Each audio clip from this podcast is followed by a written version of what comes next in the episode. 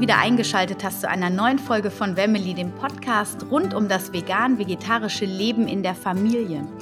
Und heute habe ich die Carmen Herzegwi im Interview für dich. Und wir wollen heute über ihre vegane Schwangerschaft sprechen. Denn ähm, das ist ja auf meinem Instagram-Account gerade das Thema der nächsten Wochen. Und die Carmen hatte ich sogar auch schon mal im Interview. Also wenn du noch mehr über die Carmen erfahren möchtest, dann ähm, schau einfach, scroll einfach mal runter. Ich glaube, es muss so Podcast Folge 40 gewesen sein. Ich, ich tue die ähm, Folge aber auch noch mal in die Show Notes Notes. Da kannst du ganz viel ähm, über die Kamen erfahren. Und ähm, heute geht es aber vor allem eben um ihre vegane Schwangerschaft und ähm, Carmen ist unter anderem, muss ich sagen, weil sie ist wirklich ähm, sehr breit aufgefächert in ihrem Fachgebiet vegane Ernährung. Sie berät unter anderem Familien, aber vor allem ist sie auch Autorin von Vegan in anderen Umständen. Ähm, mit ihrer Co-Autorin Sarah Gebhardt hat sie dieses Buch letzten Herbst herausgebracht. Und wir beiden schreiben ja, wie du wahrscheinlich weißt, an dem Nachfolgebuch Vegan für unsere Sprösslinge. Aber jetzt erstmal ein großes Hallo, liebe Carmen. Schön, dass du da bist. Ein großes Hallo zurück, liebe Anna. Sehr gut. Ähm, für alle, die, die dich jetzt noch nicht kennen, ähm, stell dich doch einfach mal in ein paar Sätzen vor, wer du so bist, was du so magst. Ich mache das jetzt ganz kurz, weil die lange Version gibt es ja in den anderen, äh, in dem anderen Podcast. Das waren ja dann sogar zwei Folgen, weil ich da so ein bisschen ähm, ja, ausgeufert bin. Ähm, genau, also ich wohne mit meinen zwei Söhnen in Hamburg. Seit kurzem haben wir jetzt hier noch eine Hündin mit dabei und ähm, wir sind eigentlich alle vegan. Also mein großer Sohn außerhalb äh, nicht aber hier zu Hause alle vegan und beim Hund versuchen wir es jetzt auch. Und ähm, bei mir, ich bin vegan jetzt seit 2008, aber die ersten drei Jahre waren nicht streng. Da hatte ich einen anderen Ansatz, deshalb kann man im Grunde ausklammern. Und als ich äh, schwanger wurde, dann 2014, war ich auf der Suche nach ja, vielen Informationen und habe relativ wenig gefunden. Ich habe keine Bücher gefunden und habe dann mein ganzes Leben quasi einmal auf den Kopf gestellt und ähm, mich sehr breit ausgebildet im Bereich ähm, Ernährungsberatung, vegane Ernährungsberatung. Damals gab es ja noch keine speziellen Ausbildungsgänge da, dazu und habe dann viele Seminare gemacht. Bin auch weiter dran mit weiteren Ausbildungen. Heilpraktiker-Anwärterin bin ich und ähm, ja, da kommt noch ganz, ganz viel und ähm, so weit, so gut bin ich halt einfach unterwegs, viel ähm, auf Messen und auf sonstigen Festen mit Vorträgen, schreibe Fachartikel ähm, für die Vegan für mich, für ähm, das Weltvegan Magazin ab und zu. Ja, alles, was so dazu gehört. Webinare gebe ich und so weiter. Also das Buch ist jetzt auf dem Markt, soweit eigentlich zu mir, die Kurzversion. Sehr, sehr spannend. Also man hört schon sehr breit aufgefächert. Und habe ich das richtig verstanden, dass du eigentlich durch deine vegane Schwangerschaft erst in die Ernährungsberatungsschiene gegangen bist, dass du dich dann noch intensiver mit der veganen Ernährung ähm, beschäftigt hast? Ja, genau. Also bei mir war es ja so, ich bin aus gesundheitlichen Gründen ursprünglich vegan geworden. Ähm, und die ersten drei Jahre war ich deshalb auch nicht ganz so streng. Und also, wobei es war dann schon ähm, vegetarisch auf jeden Fall. Naja, nicht ganz. Es war dann ähm, überwiegend vegan und teilweise pesketarisch mit ab und zu Fisch und so in, in der ersten Zeit. Und dann ähm, kam so dieser ethische Aspekt dazu. Und dann war so ab 2011 war es dann so ganz äh, streng sozusagen, wobei ich nicht dogmatisch bin. Und als ich dann schwanger war, das war ja dann drei Jahre später, also ich habe schon drei Jahre komplett vegan gelebt und ähm, wusste auch, dass wenn es für mich wirklich so heilend war, diese Ernährungsform, dann kann das für mein Kind doch auch nur gut sein. Und gerade da mein großer Sohn aus der mischköstlichen Zeit, der war wirklich extrem viel krank mit Mittelohrentzündung und so weiter, wo ich wusste, als wir da mit der Milch aufgehört haben, dass es ihm so schlagartig besser ging und er keine OPs mehr hatte, kein Antibiotikum, kein nichts. Ähm, ja, da wäre es jetzt für mich komisch gewesen, plötzlich wieder irgendwie Fleisch oder Milchprodukte zu essen also weil ich ja insbesondere gemerkt habe, dass gerade Milchprodukte für mich ähm, und auch für meinen Sohn echt problematisch waren.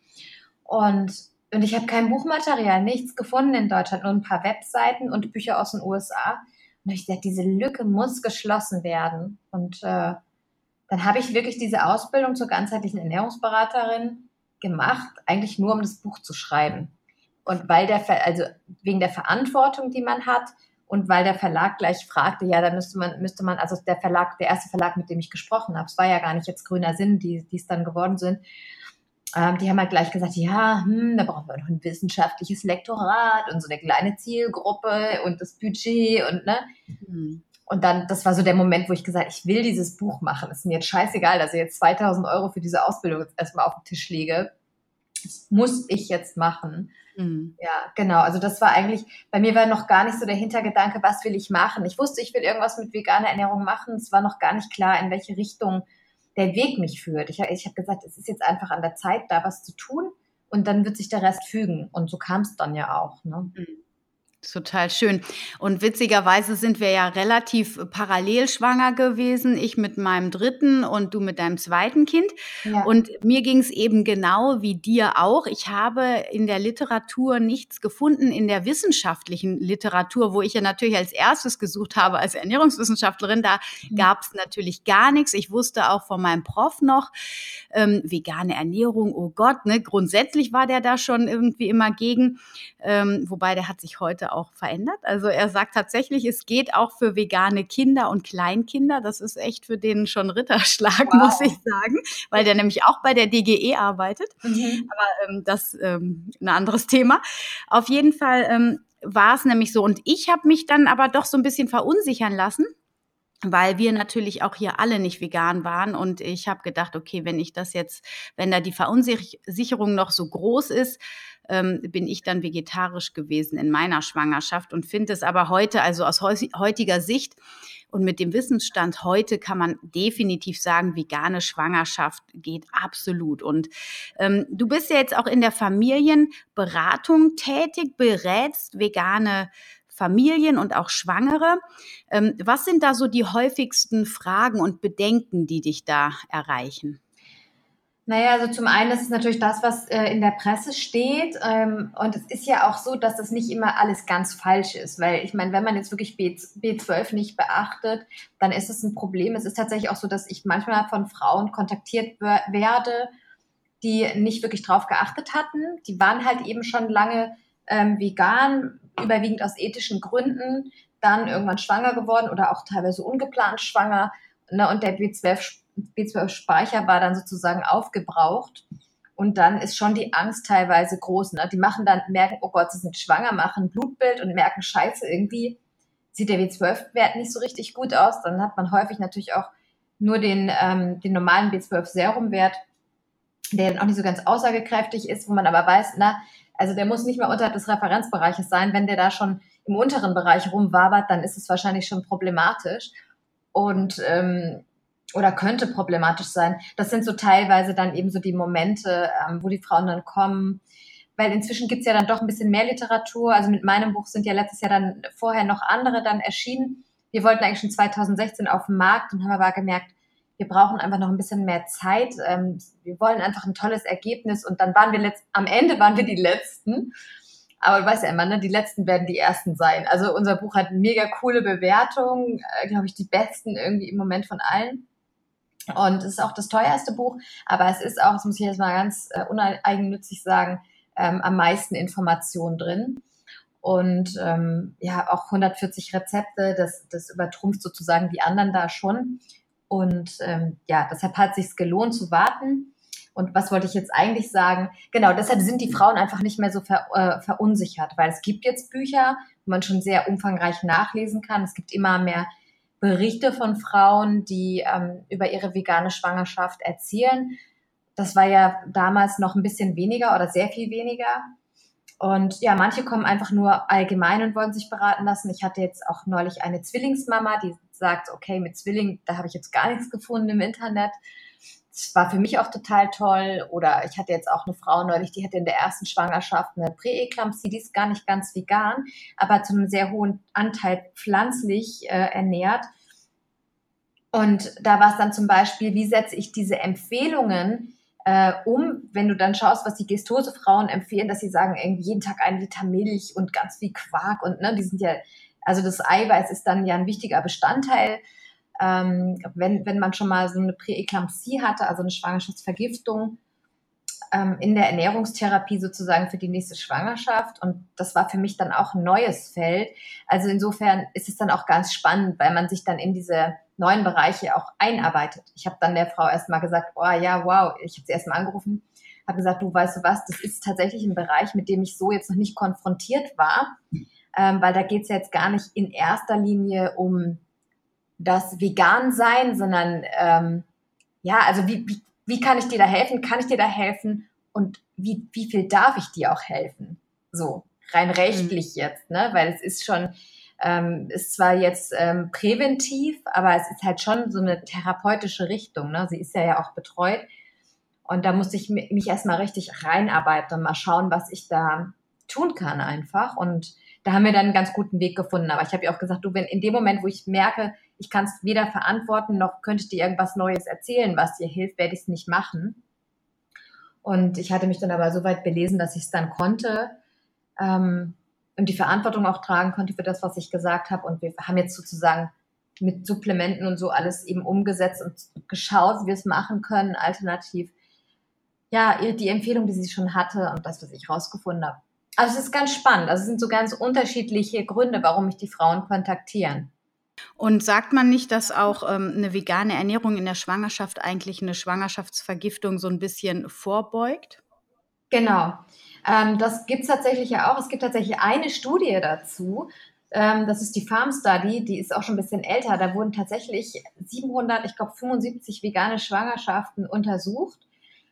Und ähm, tatsächlich ist das Risiko für eine Präeklampsie in einer veganen Schwangerschaft geringer ich erkläre mir das einfach so, dass ähm, ja viele Gründe sozusagen, die so eine Präeklampsie auslösen, ähm, schon einfach ernährungsbedingt sind teilweise. Aber ich hatte, ich wusste auch, weil ich mich viel mit dem Thema Vitamin D beschäftigt habe, dass Vitamin D, also ein Vitamin D-Mangel, ein starker auch eine Präeklampsie auslösen kann oder mit verursachen kann. Und dann hatte ich es nämlich schon im ersten Telefonat gefragt, wie sah das denn bei dir aus? Hattest du mal dein Vitamin D checken lassen? Und dann sagt sie, ja, das wurde dann damals gemacht und der war quasi überhaupt nicht mehr vorhanden. Oh Gott. Also insofern stützte es eben auch die Studien, die ich auch hörte. Und das war jetzt eben auch ein zentraler Punkt, dass ich ähm, viel zu Vitamin D ihr auch gesagt habe, auch wirklich lass den Wert nochmal testen, weil die Gestose-Frauen sind tatsächlich gar nicht so weit reingegangen. Die haben dann einfach gesagt, wir empfehlen 2000 Einheiten. Aber wenn die Frau in so einem extremen Mangel ist, dann kommt sie mit 2000 Einheiten da nicht schnell genug raus. Ne? Und ähm, ich gesagt, schau mal, wo du jetzt stehst. Die hatte ja dann eine Weile supplementiert und dann haben wir da so geguckt. Fand ich irgendwie ganz spannend, eben so dieses ganze Thema. Ja, was ist so grundsätzlich ähm, an kritischen Nährstoffen, ähm, die, wo man drauf, also Vitamin D hast du jetzt schon gesagt, aber das betrifft ja eigentlich die gesamte Bevölkerung, ja. vor allem die Deutschen. Ähm, klar, B12 wissen wir. Gibt es noch ähm, andere Nährstoffe, worauf man besonders achten sollte? Ich finde ja, dass die Omega-3-Fettsäuren ähm, noch etwas zu wenig Beachtung bekommen. Ähm, Gerade so bei den Veganern, viele denken da ja gar nicht drüber nach. Es ist aber auch so ein Thema der Allgemeinbevölkerung. Die sind meines Erachtens auch nicht ausreichend abgedeckt, weil wer isst schon ausreichend Fisch und dann den Fisch, der wirklich die Omega-3-Fettsäuren liefert. Und in der Schwangerschaft haben wir dann das nächste Problem. Das sind ja die Schwermetallbelastungen von Fisch Umweltbelastung, die man gerade in der Schwangerschaft vermeiden soll. Da gibt es ja auch immer Warnungen ähm, für Schwangere, ähm, Fisch zu essen teilweise oder manche Fischsorten. In anderen Ländern äh, sind die da teilweise dann sehr streng im Fischladen und gucken dann auch, ob, da, ob der, der Fisch an der Schwangeren äh, gegeben werden soll. Und genau, die Omega-3-Fettsäuren, da sind wir uns ja einig oder auch die DGE oder alle offiziellen Empfehlungen, dass man eben nicht nur die Alpha-Linolensäure, also die wir jetzt sozusagen dann über Leinöl, Walnüsse etc. bekommen, äh, zu uns nehmen sollten oder dass es eben nicht ausreicht, sondern dass eben DHA 200 ähm, Milligramm notwendig sind. Und ähm, genau, und das ist aber noch so ein bisschen zu wenig publik teilweise. Es ist nicht, ähm, warum man das braucht und das ist teilweise noch so ein bisschen, ja, weiß ich nicht, manchmal habe ich das Gefühl, es ist wie so ein Insider-Tipp, weil ich habe ja auch einige Produkte auf meiner Webseite empfohlen dazu und ich merke immer, wie viel da bestellt wird einfach. Und das ist eben bei B12 und so, da weiß schon jeder Bescheid. Vitamin D wissen sie schon Bescheid, aber die meisten Frauen, die bei mir in der Beratung sind, egal ob es jetzt um Schwangerschaft oder um Kinder geht, die sagen, ah ja, das Thema haben wir noch nicht. Also die, kümmern, die wissen, die sollen Leinöl nehmen und viel Walnüsse essen und Leinsamen und so. Das äh, wissen eigentlich, ich sage jetzt mal 95 Prozent bei mir. Ich weiß nicht, wie es bei dir in der Beratung ist. Aber dass man nochmal sich zusätzlich um EPA und DHA kümmert, das ist da noch, ja, so ein bisschen stiefmütterlich vernachlässigt, so würde ich mal sagen. Ja, ist bei mir ähnlich und ich meine, ähm, ja, zumal das ja wirklich auch spezifisches Wissen ist und da einfach dann auch tatsächlich, ja, Omega-3-Fettsäuren hat schon jeder gehört und auch, wo man sie herbekommt. Selbst die Veganer, wie du richtig sagst, sind da einigermaßen ähm, informiert, aber dass man eben auch die ähm, langkettigen Fettsäuren damit reinnimmt, das ist eher selten. Und was ähm, hast du da für Zaubermittelchen? Naja, ich habe ähm, einmal ein, ähm, ein Leinöl, was mit einem Algenöl angereichert ist. Also das, ähm, das Einfache ist ja, dass wir uns ja bewusst machen, wo kriegen die Fische im Grunde genommen dieses EPA und das DHA, also diese beiden langkettigen ungesättigten Fettsäuren, die eben zwar im Körper auch umgewandelt werden aus der Alpha-Linolensäure, ähm, aber teilweise eben nicht ausreichend, insbesondere das DHA, weil das ganz am Ende der Kette steht. Ähm, ja, und das EPA, muss ich auch nochmal sagen, finde ich auch teilweise echt vernachlässigt, weil den Leuten gar nicht klar ist, wofür sie es brauchen und weil es immer nirgendwo auftaucht. Man sagt, okay, es wird ja zuerst umgewandelt, reicht ja aus. Aber man sieht eben an, an den Menschen und immer, die immer mehr Entzündungserkrankungen haben, dass das eben doch fehlt, weil das EPA ja Gegenspieler ist von der Arachidonsäure, also einmal entzündungssenkend und die Arachidonsäure macht ja die Entzündung, was wir beides brauchen aber es ist so vernachlässigt. Ne?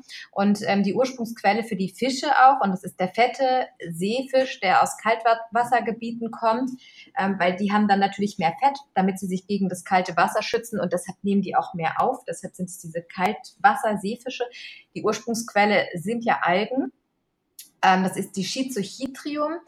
Die wird immer als Mikroalge verkauft, äh, liegt aber an der Zulassung, dass es leichter ist zu sagen, dass es eine Mikroalge ist, weil eigentlich ist das ein Pilz. Also Algen haben ja verschiedene Formen. Also es können ja Bakterien sein, wie bei der Spirulina, ne? das ist ja ein Bakterium. Ähm, oder es können ja, die können ja wirklich so dem, aus dem Pflanzenreich kommen, wie die Grünalge, zum Beispiel die Chlorella. Wir sind ja der Chlorella auch ähm, näher verwandt als die Chlorella mit der Spirulina zum Beispiel, was ja echt krass ist, um mal wirklich zu zeigen, ähm, wie weit dieses Gebiet der Algen ist. Und ähm, so ist die Schizochitrium, die eben sehr gute Werte hat in EPA und DHA, das ist eigentlich ein Pilz so kleines äh, Expertenwissen zum Glück. Wow. ja, ähm, liegt aber daran, dass ich so viel mit dem Jörg Ullmann mich auseinandergesetzt habe und seinem Eigenwissen und ich das so mega spannend finde. Genau, und ähm, wir umgehen jetzt einfach diesen Weg über den Fisch, sondern wir nehmen die direkte Quelle, ähm, nämlich das Algenöl, was dann eben ausreichend ähm, EPA und DHA, DHA hat. Und ähm, das eine, was ich immer benutze, ist eben ein Leinöl, das mit äh, dem Algenöl angereichert ist. Und ähm, ich habe dann gemerkt, dass es häufig im Alltag ein bisschen schwierig ist, das immer zu integrieren, insbesondere wenn die Kinder dann in Kita und in Schule sind, ähm, das immer noch reinzubekommen in die Kinder. Und deshalb habe ich noch ein Supplement inzwischen und das ist quasi zu knapp 80 Prozent reines Algenöl, gleiche Alge. Und mhm. ähm, das nehme ich nehme ich jetzt dann einfach täglich und merke auch, dass uns das total gut tut. Im Moment bin ich ehrlich gesagt wieder ein bisschen, äh, bisschen faul irgendwie und nehme das dann nicht jeden Tag. ich weiß nicht, ob du das auch kennst, aber ich finde es manchmal so schwierig. Oh, hier noch was und da noch was, ne? Äh, von daher, ja. ja aber wenn ich dann eisern damit bin, merke ich schon, dass das was bringt. Und das hat vor allem, also dieses Supplement hat dann eben auch noch 800 Einheiten Vitamin D. Also vorausgesetzt, der Spiegel ist schon gut, kann man damit ganz gut erhalten und spart sich im Grunde eine zusätzliche Gabe von Vitamin D. Das finde ich wiederum dann eben ganz schön. Und äh, dieses Produkt, was ich ja auch ja. nehme, Komisch, das warum? werden wir in die Show Notes packen. das werden wir in die Show Notes ja. packen. Ähm, also für alle, die daran interessiert sind, ich bin davon auch sehr überzeugt und habe es auch tatsächlich durch dich kamen kennengelernt und äh, bin dir da auch sehr dankbar mhm. für. Ähm, jetzt haben wir die Omega-3-Fettsäuren. Ähm, wo müssen die Schwangeren noch drauf achten? Ähm, wo müssen Sie noch drauf achten? Also Sie müssen natürlich ähm, auf Kalzium achten, was ähm, ja insbesondere für, ähm, ja, für die mütterlichen Knochen dann wichtig ist, weil ähm, das wird sonst ein Problem für die Mutter, nicht fürs Baby. Das sollte man aber auch nicht verschweigen. Ähm, die offiziellen Empfehlungen liegen ja bei 1000 äh, Milligramm pro Tag. Wir gehen davon aus, dass die Veganer, die sich wirklich vollwertig pflanzlich ernähren und damit auch basischer, rein rechnerischen, etwas niedrigeren Bedarf haben. Aber der sollte schon gedeckt sein. Also sieben, ich würde so 700 Milligramm auf jeden Fall ähm, anpeilen. Und falls sich jetzt jemand, was ich nicht hoffe in der Schwangerschaft, aber ähm, doch nicht ganz so gut ernährt, müsste das auch ein bisschen mehr sein. Da will ich schon eher wieder auf die 1000 gehen. Oder so Kaffeeliebhaber wie ich und so. Wie ist da dein Nummer eins Lebensmittel, um das zu decken? Ähm, Im Grunde Tahin, muss ich sagen, und Grünkohl. Also Grünkohl jetzt im Herbst, Winter. Also wenn man Grünkohl jetzt frisch erntet oder sich auf dem Markt holt und dann die äh, Blätter von den Stielen abmacht und schön säubert und dann zum Beispiel mit einer Marinade aus weißem Mandelmus, was ja dann auch nochmal gut ist für Kalzium und ein bisschen Sojasauce. Ich nehme mal die Tamari, ich finde, die schmeckt auch besser. Ähm, wenn man das richtig einmariniert und massiert, dann wird das richtig toll von der Konsistenz und schmeckt extrem lecker. Also es ist so ein roher Grünkohlsalat. Das mhm. finde ich super, aber man kann den natürlich auch klassisch norddeutsch zubereiten. Die Mineralien gehen ja nicht verloren. Und das geht halt nicht im ganzen Sommer. Also ich habe hier noch ähm, Leitungswasser, wo ich Mineraliensteine drin habe und ähm, habe natürlich Kalzium angereicherte Pflanzendrinks, insbesondere für die Kinder. Und ich habe ähm, Pulver aus der Calciumalge. Da haben wir wieder das Thema Algen. Das ist die Lithotamnium calcareum, die, die liefert Calcium und Jod und die rühre ich auch eben immer unter. Gut, das ist Calcium. Wie sieht es so mit Mikronährstoffen noch aus? Selen? Also Eisen ist ja das größte Thema, sage ich mal, in der Schwangerschaft. Finde ich aber weniger problematisch, weil die Gynäkologen das in der Regel gut überwachen. Ich hatte jetzt aber tatsächlich mal den Fall, dass wirklich nur ein Anfangsbefund gemacht wurde und die Dame quasi schon jenseits der 20. Woche war und noch kein neuer Status gemacht wurde. Das fand ich schon krass, weil so ab der 20. Woche geht der nach unten. Um, ähm, das fand ich erstaunlich. Also da muss man wirklich ein bisschen drauf achten und die mal nerven. Also am Anfang machen sie ja den HB dann nicht bei jeder Untersuchung, sondern da lassen sie dann auch mal zwei Untersuchungen Pause. Aber es wird ja eigentlich untersucht, genau. Und ähm, ich finde es gut, wenn man den im Blick behält, weil dann kann man einfach rechtzeitig mit Eisensäften unterstützen. Also abgesehen davon, dass wir natürlich die, äh, die eisenreichen Lebensmittel bevorzugen sollten. Und da liebe ich tatsächlich ähm, Kürbiskerne, weil die auch viel Zink haben. Und Zink ist ja auch ein Nährstoff, den wir beachten sollten in der veganen Schwangerschaft. Ähm, ja, deshalb ähm, finde ich das halt total gut, diese eisenreichen Lebensmittel zu nehmen und rechtzeitig zu reagieren und dann auf äh, die Säfte umzusteigen. Und da würde ich auch die dann nehmen mit der höheren Konzentration, also den, den Floradix Kräuterblut oder Blutquick von Herbaria. So, das sind die mit den, mit den höheren ähm, Eisenwerten. Von Doppelherz habe ich jetzt gerade auch neulich eingesehen und auch mal mitgenommen. So diese dann so konzentriert, wo man dann 20 bis 30 Milliliter, also je nachdem, wie es dosiert ist, noch nimmt. Und wenn man dann rechtzeitig diesen Saft eben dazu nimmt, dann kann man das häufig umgehen, dass man irgendwann Tabletten oder so nehmen muss oder, oder Infek äh, Infektion, Injektionen braucht. Ja. Ähm, wir haben ja in der veganen Schwangerschaft tatsächlich ein höheres Risiko, im letzten Trimester eine Eisenmangelanämie zu bekommen. Und äh, dem würde ich dann halt gleich vorbeugen. Wenn, wenn ich merke, also habe ich das auch gemacht, dass der HB nach unten geht, und zwar bevor die Ärzte sagen, sie müssen was machen. Weil die Ärzte sagen das eigentlich dann meistens relativ spät. Dann ist der HB schon bei 10, irgendwas. Und bis das dann anschlägt, dann ist es manchmal problematisch. Und diese Tabletten, ich weiß nicht, ob du die auch mal genommen hast, hat die meine ersten Schwangerschaft bekommen. Und also da habe ich mir noch mischköstlich ernährt und hatte trotzdem ein Problem mit dem Eisen. Da habe ich solche Verstopfung von gekriegt. Das war echt nicht mehr normal. Und das hatte ich tatsächlich bei den Säften nie. Ja, aber das haben auch viele. Also bei den Säften haben auch einige Probleme. Und ich habe da ja ein Curryblatteisen, wo ich sehr überzeugt von bin. Das ist, ist auch super, genau. Gibt es auch von Inno Nature, habe ich auch noch auf meiner Seite drauf. Habe ich auch schon gehört, dass, das, äh, dass die Frauen das super gut vertragen. Aber ich hatte tatsächlich noch niemand, der Probleme hatte mit dem Saft auch. Hm. Spannend, dass, äh, dass du da schon so Erfahrungen hast. Ich werde da mal meine Ohren so ein bisschen in die Richtung nochmal öffnen. Ja. Ähm, sehr spannend. Was man ja auch immer wieder hört, ist ähm, Proteine irgendwie. Wie kriegt man denn überhaupt die Proteine als Veganer? Ist ja sowieso schon mal das eine Vorteil. Und dann in der Schwangerschaft, wo man vermehrt Proteine vielleicht braucht, gibt es da noch einen ähm, Best-of-Tipp von dir? Ähm, also bei Proteinen ist einfach wirklich nur diese vegane Ernährungspyramide beachten, die ich ja auch im Buch drin habe. Wir werden die ja auch, mal kleiner, kleiner Trigger, wir werden die ja auch richtig cool umsetzen für das nächste Buch. Das verraten wir noch nicht, aber wir haben sowas Geiles uns ausgedacht, die äh, Ernährungspyramide umzusetzen für Kinder. Da freue ich mich jetzt schon irgendwie wie ein Kleinkind drüber. Ja. Ähm, genau, wenn man darauf achtet und wirklich ausreichend auch wirklich Vollkorngetreide nimmt. Vollkorngetreide, ähm, mindestens dreimal die Woche ordentlich Hülsenfrüchte, die ganzen Nüsse und Samen, ja, dann hat man kein Problem. Weil ab und zu Soja finde ich dann auch gut. Ich würde das immer nicht übertreiben von wegen jeden Tag, aber der Tofu ist halt echt eine gute Quelle, insbesondere für Lysin. Und ähm, ja, also wenn man das alles nimmt, dann hat man überhaupt kein Problem. Man muss nur die Ernährungspyramide umsetzen, dann hat man mit Protein kein Thema. Ja. Und ähm, was ich noch wichtig finde, nochmal das Thema Jod. Ich hatte das ja gerade schon gesagt. Ähm, bei Jod muss man halt wirklich genau schauen. Und ähm, auch wenn jetzt Frauen zuhören, die einen Hashimoto haben, die dürfen das auch nicht vergessen, weil es ist einfach in der Schwangerschaft und Stillzeit wahnsinnig wichtig für das Kind. Das hat keine andere Möglichkeit, das zu bekommen. Ähm, wenn jetzt Hashimoto-Frauen dabei sind, die sozusagen kein Jod zu sich nehmen sollen, dann sollten die auf jeden Fall sich nochmal mit Ärzten auseinandersetzen. Es ist im Grunde so, dass von den Internisten im Netz dennoch eine Supplementierung empfohlen wird. Im Grunde genommen wird da so ein bisschen riskiert, dass bei der Frau das dann wirklich in eine Unterfunktion geht, ähm, weil sie einfach die Gesundheit des Kindes nicht riskieren.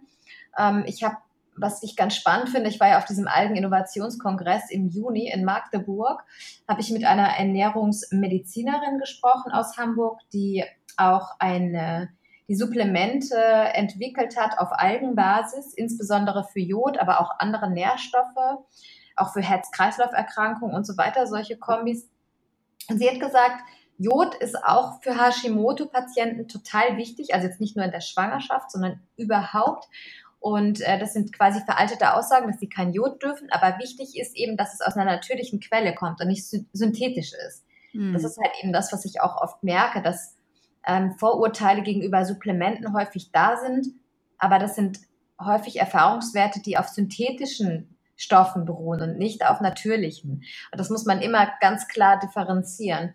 Und sie hat gesagt, sie ähm, therapiert die Leute dann immer so oder die Frauen, dass sie erst ganz viel Omega-3-Fettsäuren gibt, also insbesondere das EPA, was ich gerade gesagt habe, dass die Entzündung ein bisschen runtergeht, weil Hashimoto ist ja eine Entzündung der Schilddrüse, dass diese runtergeht.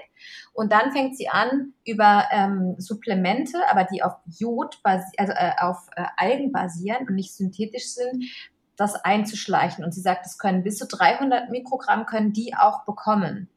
Und mhm. der, wir haben ja in der Stillzeit am Ende 260 Mikrogramm, in der Schwangerschaft 230. Also man könnte das alles darüber regeln. Das fand ich ganz, ganz spannend. Ja. Ja, total. Also ich finde, ähm, ich bin auch so ein Verfechter von ähm, Nahrungsergänzungsmitteln, die im absoluten natürlichen ähm, Umfeld bleiben in, in dem Sinne. Also Obst- und Gemüsepulver, Kräuterpulver und so finde ich überhaupt gar kein Problem, da auch regelmäßig Kuren zu machen. Ja. Und genauso eben diese Algenprodukte, weil ähm, der Körper kann sich dann aus dieser ganzen Nährstoffpalette das nehmen, was er braucht. Genau. Das, was er nicht braucht, kann er auch wieder ähm, weitergeben, weil es einfach in der Natürlichkeit ein ganz anderes, eine ganz andere Komplexität herrscht und ganz andere Mechanismen funktionieren, als wenn wir jetzt hier so ein ganz, ist ja genau wie mit dem Zucker, wenn wir den im komplexen Kohlenhydrat in den Körper geben, dann ähm, braucht das, bis das abgespalten oder ähm, klein gemacht wurde in Zuckermoleküle und der Körper kann dann entscheiden, brauche ich es oder brauche ich es nicht. Aber wenn er ähm, puren Zucker kriegt, dann wird es sofort aufgenommen und man wird ja dann irgendwie auch so leicht zuckerhigh. Ähm, und so ist es mit den Nahrungsergänzungsmitteln, mit den synthetischen in meinen Augen auch, dass also der Körper dann weniger Abwehrmechanismen hat Ähm, wir sind einfach ähm, weit davon entfernt, diese Komplexität des Organismus zu begreifen. Und ja. deswegen sollte man da keine Einzelnährstoffe wahllos reinkippen. Ja, insbesondere wenn sie synthetisch sind. Ne? Genau, ja. das ist ein gutes Beispiel mit dem Zucker. Ich habe noch ein anderes, fällt mir da gerade ein. Und zwar ist es das Thema Vitamin A oder Beta-Carotin. Ja. Weil ähm, wenn man es als Beta-Carotin zu sich nimmt, sprich in, einem natür in einer natürlichen Umgebung, dann kann man das nicht überdosieren, weil der Körper nur das nimmt, äh, was er wirklich braucht und umwandelt in, in Vitamin A. Wenn man Vitamin A synthetisch gibt, also schon als Vitamin A, dann ähm, ist es zum Beispiel in der Schwangerschaft fruchtschädigend oder kann es sein, wenn es eben zu hohe Dosierungen werden. Und äh, weil der Körper quasi ja nichts mehr machen kann. Es kommt dann da alles an und ja, ist vielleicht dann irgendwann ein bisschen zu viel. Und das äh, finde ich dann eben halt auch wichtig, dass man das alles ein bisschen differenziert, wenn man vom Thema Nahrungsergänzung spricht. Und auch wenn man dazu selber mal Beiträge sieht, dass man das durch so einen Filter laufen lässt, und das ist teilweise unheimlich schwer. Ich habe ja diese Ausbildung gemacht zur Vitalstoffberaterin, Schrägstrich Orthomolekulartherapeutin. Und äh, da hat die Dozentin mit uns auch mal so, ein, so eine Folge Quarks und Co. geguckt. Da ging es quasi auch um Nahrungsergänzung und am Ende war es, es war alles schlecht. Also es kam unten drunter raus unterm Strich, dass Nahrungsergänzung einfach total schlecht überteuert und überflüssig sind. Ne? Und, mhm. ähm, und es war halt so, wenn man sich dieses ganze Ding aufgebaut hat. Die Dozentin hat immer gesagt, das ist Wachhypnose. Und ich habe erst nicht gerafft, warum sie das so nannte. Und sie hat auch eine Hypnoseausbildung tatsächlich. Sie hat wirklich gesagt, das funktioniert immer und so finde ich das ganz interessant, weil wirklich viele Artikel immer so aufgebaut sind, die in irgendeiner Art und Weise ähm, Menschen manipulieren wollen. Das heißt, es kommen immer so zwei richtige Aussagen und eine falsche Aussage. Und dadurch, dass, dass es häufig die richtig korrekten Aussagen Aussagen sind, die man nachvollziehen kann, weil man selber das auch weiß, ähm, dass man dann denkt, scheiße, dann ist das dritte ja vielleicht auch wahrscheinlich oder vielleicht auch richtig. Also das wird mindestens eben verunsichern, selbst wenn man gutes Fachwissen hat schon. Ja. Und dann haben wir immer das eben, was, dann haben wir das immer genau auseinandergenommen, was da eigentlich gesagt wurde. Und das war echt, das war für mich so ein Augenöffner, ne? Also nicht nur zu dem Thema Nahrungsergänzung, sondern ganz, ganz allgemein, wie ähm, Medien teilweise manipulieren und wie die arbeiten. Das fand ich echt krass, muss ich echt sagen. Das hat mich so ein bisschen vom Mocker gehauen. Ich ähm, gebe dir da total recht. Also ich lasse mich auch immer mal wieder, mir ist es gerade vor ein paar Monaten auch noch mal ganz bewusst klar geworden, da habe ich über das Fetten ähm, ein Buch gelesen und die hat die ganze Zeit irgendwie das Fett verteufelt, die Autorin, bis dann ungefähr im letzten Drittel klar wurde, dass die Paleo-Anhängerin ist irgendwie und die darauf hinausgearbeitet hat. Also die hat, glaube ich, die langkettigen Fettsäuren äh, verteufelt. Ja, also genau das, was wir eben als gut empfinden, wir Veganer und Veganerinnen. Und, und die hat es so verteufelt und hat dann auf die gesättigten Fettsäuren geschworen. Und ich immer nur so, hä, was ist denn los? Was ist denn an mir vorbeigegangen? und als hinterher das war echt so eine Auflösung so. Und übrigens, ja, das ist meine Empfehlung. Die hat mit keinem Wort erzählt, dass sie Paleo macht. Aber mir wurde das natürlich klar, als dann die Empfehlungen klar kamen, habe ich es erkannt. Und aber das Buch war genau so aufgebaut, argumentativ, dass das eigentlich die einzige Schlussfolgerung war. Und dann habe ich gedacht, ah, wie krass, ne? Da lässt man sich in diesen Manipul manipulativen so quasi so reinsaugen. Ja. Und ähm, die nehmen sich dann die Studien, die eben genau die Antwort bringen, die sie brauchen, um dann ihre ähm, Hypothesen zu untermauern. Und das passiert ja gerade in der Ernährungsindustrie ähm, sehr, sehr häufig. Die Verunsicherung ist ja echt ja. groß. Und ähm, wie du schon auch richtig gesagt hast, man muss einfach äh, immer mit einem Filter aufpassen und auch Acht geben und dann nicht immer alles gleich hinterfragen, was man je gelernt hat, sondern einfach aufmerksam sein und dann auch immer für sich auch gucken, was ist meine Wahrheit, wo fühle ich mich äh, gut mit und ähm, da eine gute, gesunde Mischung für sich finden irgendwie. Ja, genau. Und deshalb empfehle ich halt auch immer, die, auf dieses Körpergefühl total zu achten auch so diese, dieses eigene Empfinden. Jetzt äh, soll ich eigentlich ganz viel Salat essen, ne? Und mir ist aber gerade überhaupt nicht danach aus irgendwelchen Gründen. In der Schwangerschaft konnte ich zum Beispiel, ähm, ich war nicht so auf grüne Smoothies und Salat fixiert. Andere haben das total. Und äh, da habe ich dann halt natürlich ein Stück weit auch auf meinen Körper gehört. Ist jetzt nicht so, dass ich das dann voll ignoriert habe.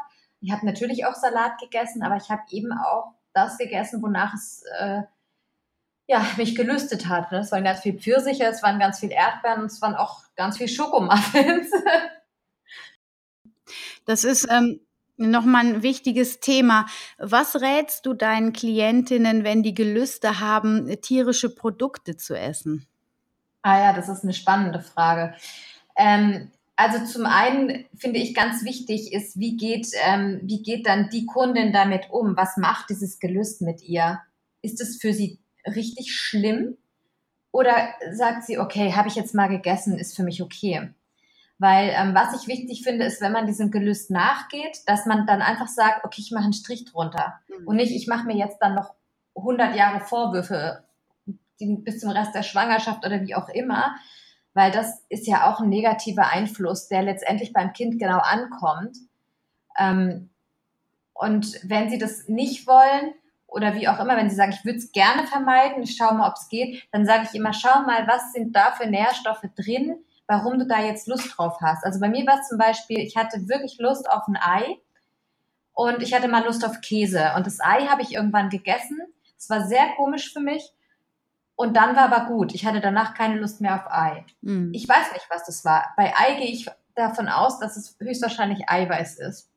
Ja, ähm, da habe ich noch eine andere Theorie zu. Also Eiweiß definitiv auch, kann ich auch unterschreiben, aber Schwefel. Okay. Also ähm, seitdem ich dieses Schwefelsalz Kala Namak nehme, ja. wenn ich mal einen Jip auf Ei habe, ich habe eigentlich gar keinen Jip mehr auf Ei, aber ich hatte so eine Phase und dann habe ich immer Avocadobrot mit Kala Namak bestreut und meine Familie hat immer gesagt, Mama, musst du dieses Stinkebrot essen? Und das hat mich so glücklich gemacht. Seitdem ist es richtig weg. Ah ja, das ist spannend. Siehst du, weil ich habe jetzt gedacht, wahrscheinlich war es dann irgendwie ähm, Eiweiß. Äh, was auch immer es war, es war nach einem Mal weg und es war für mich gut, um das irgendwie ganz kurz zu machen. Man muss damit selber klarkommen. Und wenn man irgendwelche ganz komischen Gelüste hat, äh, die sehr ungesund sind, Zigarettenstummel, Asche oder solche Sachen soll es ja geben. Seife habe ich jetzt aber noch nie gehört, persönlich. Ähm, dann müsste man tatsächlich in ärztliche Behandlung einmal gehen und schauen, was im Körper falsch ist, dass ähm, so etwas passiert. Das gehört dann eben auch nicht mehr in die Hände von einer Ernährungsberatung. Das ist mir auch ganz neu. Sowas habe ich noch nicht gehört, aber spannend. Also falls ähm, extreme Gelüste, die mit dem Menschenverstand nicht erklärlich sind, also bitte zum Arzt gehen. Ah doch, das mit der Seife hat mir tatsächlich einmal eine gesagt, die ich kenne. Die hat es natürlich dann nicht gemacht, aber die hatte das mit der Seife. Die wollte Seife essen? Ja. Krass. aber das Kind ist gesund auf die Welt gekommen. Also sie hat es dann einfach ignoriert und ähm, hat sich dann auch nicht weiter ärztlich drum gekümmert. Ja, die hat mir das mal irgendwann geschrieben, aber das war keine Kundin, sondern es war eine ähm, ehemalige WG-Mitbewohnerin von meiner Schwester.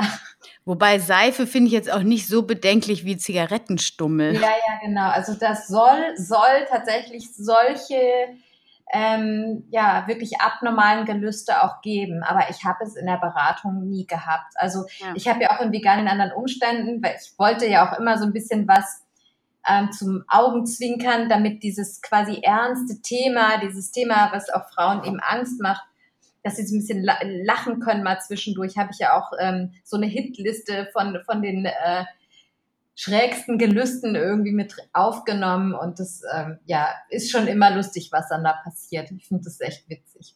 Ja. Ähm, jetzt sag doch mal, also wir haben jetzt dein äh, Buch. Wenn jetzt die Frauen noch Interesse haben, sich da mehr reinzulesen oder noch zu vertiefen in das Thema, dann gibt es natürlich dein Vegan in anderen Umständen Buch. Hast du noch ein anderes Buch, was du empfehlen würdest? Also beim Thema Bücher würde ich sonst, ähm, weil es eben das Einzige ist, was ähm, wissenschaftlich auch ähm, Halt hat, ähm, das ähm, von Keller und Gätchen empfehlen, wenn vegane Ernährung, Schwangerschaft, Stillzeit und Beikost. Ähm, und ansonsten, also ich habe auch einen Online-Kurs. Ich weiß nicht, ob das vielleicht interessant ist. Ja, erzähl kurz, was äh, kann man da lernen? Also ich habe einen, ähm, einen Online-Kurs, der ist jetzt erst äh, im Sommer auch äh, online gegangen. Das ist der Kurs zum Buch Vegan in anderen Umständen. Der läuft über 14 bzw. 15 Tage, ist am Ende mit einer Mini-Prüfung und Zertifikat. Also für den Fall, dass Leute wirklich skeptisch sind und von außen echt immer ein bisschen nerven, dann kann man das ausdrucken, das Zertifikat und kann sagen, schau mal hier, ich habe noch mal, ich habe mich wirklich drum gekümmert. Du brauchst mich jetzt echt nicht nerven, ne, auf Deutsch gesagt. Äh, ich kümmere mich darum. Und Genau, und äh, dann sind da auch noch mal ein paar PDFs mit dabei zum Download. Und die, in den 14 Tagen, da gibt es dann jeden Tag ein Video.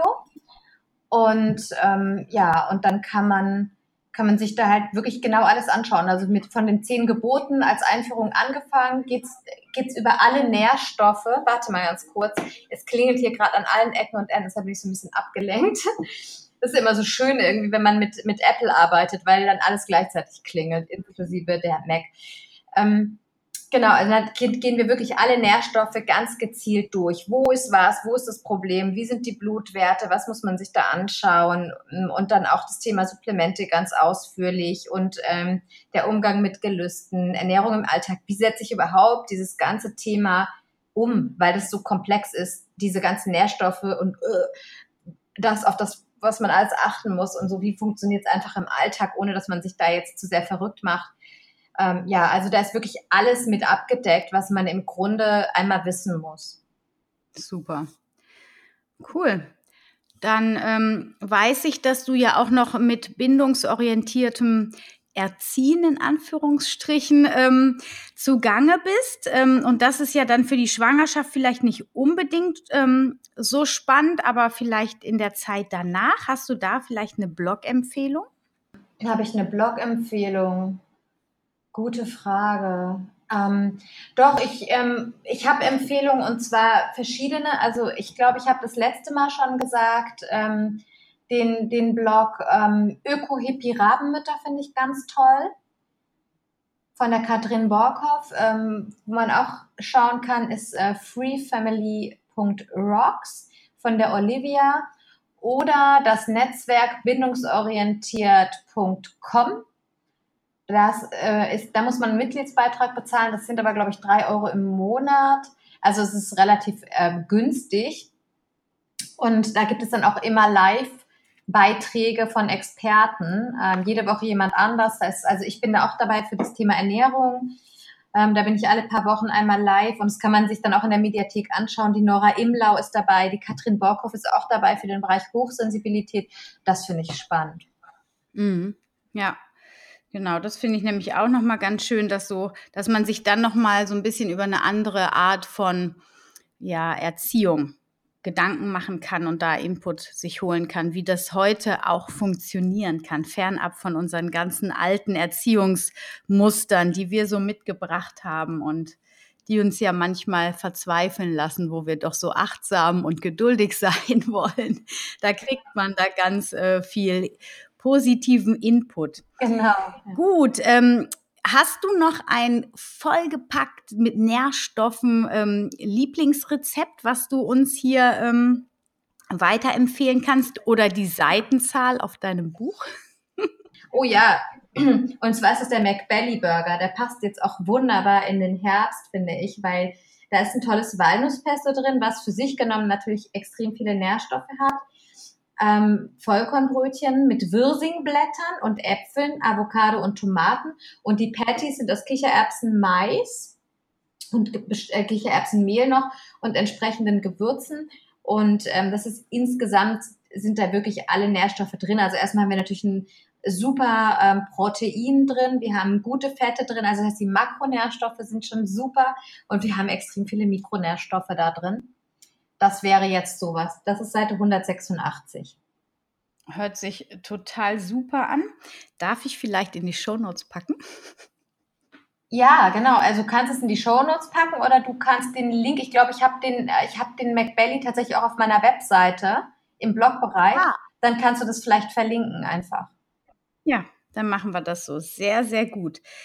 Wunderbar. Der Link zu dem Online-Kurs Kurs wird auch ähm, wird auch in die Shownotes kommen und ähm, alle deine Tipps zu Jod, B12, D3. Ach, da wo ich das D3 gerade noch mal lese, du empfiehlst das sicher auch äh, in Kombination mit dem K, mit dem Vitamin K, oder? Also ich empfehle das Vitamin K nur dazu, wenn ähm, Vitamin D über, über eine längere Zeit in höheren Dosierungen gegeben wird. Ähm, wenn die Frau einen guten Status hat und wirklich nur die 800 oder 1000 Einheiten nimmt, dann empfehle ich es nicht. Aha, okay, sehr gut.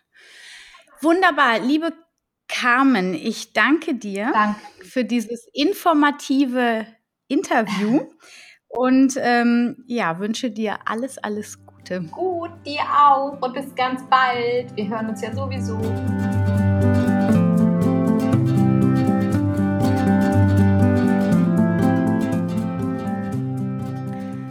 Dass du wieder dabei warst bei dieser Folge von Wemily und ich hoffe, du konntest einigen Mehrwert für dich mitnehmen und ich würde mich super freuen, wenn du mir ein Feedback geben würdest, wie dir diese Podcast-Folge gefallen hat, entweder ähm, über Instagram oder auf meinem Blog www.wemily.de unter Podcast.